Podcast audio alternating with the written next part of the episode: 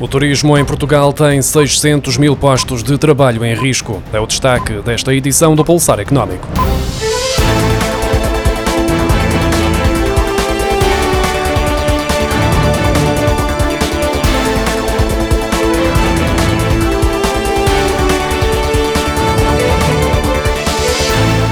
O relatório sobre o turismo em Portugal, elaborado pela consultora McKinsey, estima que, em termos globais, até 2023, Portugal pode perder 60 mil milhões de euros do PIB, considerando tanto os efeitos diretos como os indiretos induzidos. Adicionalmente, no pico da crise, o setor poderá perder até 600 mil empregos, alguns dos quais podem não ser recuperados no futuro.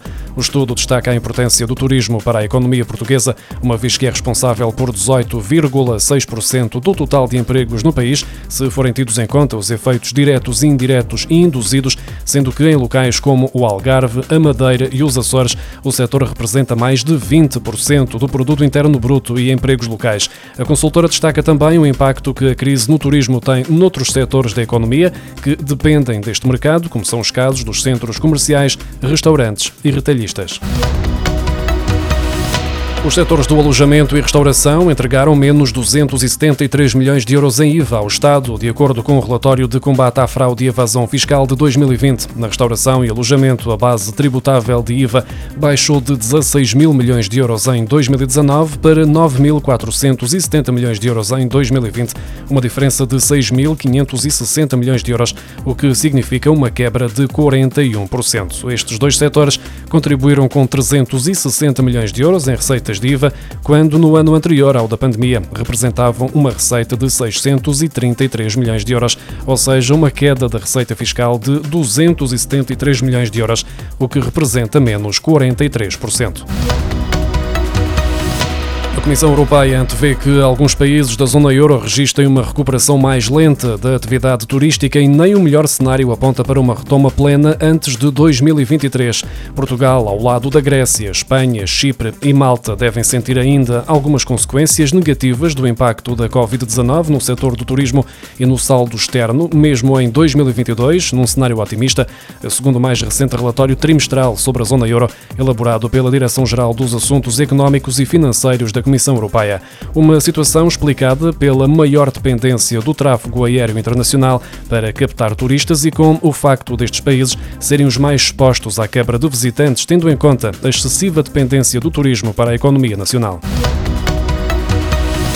A taxa de poupança dos cidadãos da zona euro atingiu os 21,5% no primeiro trimestre, o que representa o segundo valor mais elevado desde 1999, depois do pico de 25% observado no segundo trimestre do ano passado. De acordo com o Eurostat, este aumento trimestral é explicado pela diminuição das despesas de consumo das famílias, ao mesmo tempo que o rendimento bruto disponível aumentou face aos últimos três meses de 2020. No que diz respeito às empresas, a margem de lucro aumentou para os 41,2% no primeiro trimestre, depois dos 38,2% observados nos primeiros três meses de 2020 e dos 40,8% do trimestre anterior. Os preços dos materiais continuam num cenário de instabilidade face às constantes subidas desde março, levando os custos da construção a aumentar. De acordo com os dados publicados esta terça-feira pelo Instituto Nacional de Estatística, o índice de custos de construção de habitação nova registrou em maio uma variação de 6% em comparação com o mesmo período do ano passado. Este valor representa um ligeiro abrandamento relativamente aos 6,4% verificados em abril, mas mantém-se muito próximo dos máximos do indicador desde 2008. Os dados do INE apontam para que os custos dos materiais, que em abril tinham registado uma variação de 3,8% face ao mesmo mês de 2020 e em maio subiram 5,7%. Já no que diz respeito aos custos da mão de obra, que registaram uma variação de 10,3% em abril, verificou-se agora uma taxa de crescimento de 6,4%. Uma grande parte das empresas em Portugal está otimista sobre o evoluir da sua situação nos próximos meses e mais de 60% estão a ponderar a contratação de mais trabalhadores até ao final do ano. Há ainda 43% dos gestores que admitem que a sua empresa vai precisar de um a dois anos para alcançar uma situação económica semelhante à que tinham no período anterior à pandemia de Covid-19, mas pensam em reforçar o número de trabalhadores nos próximos meses.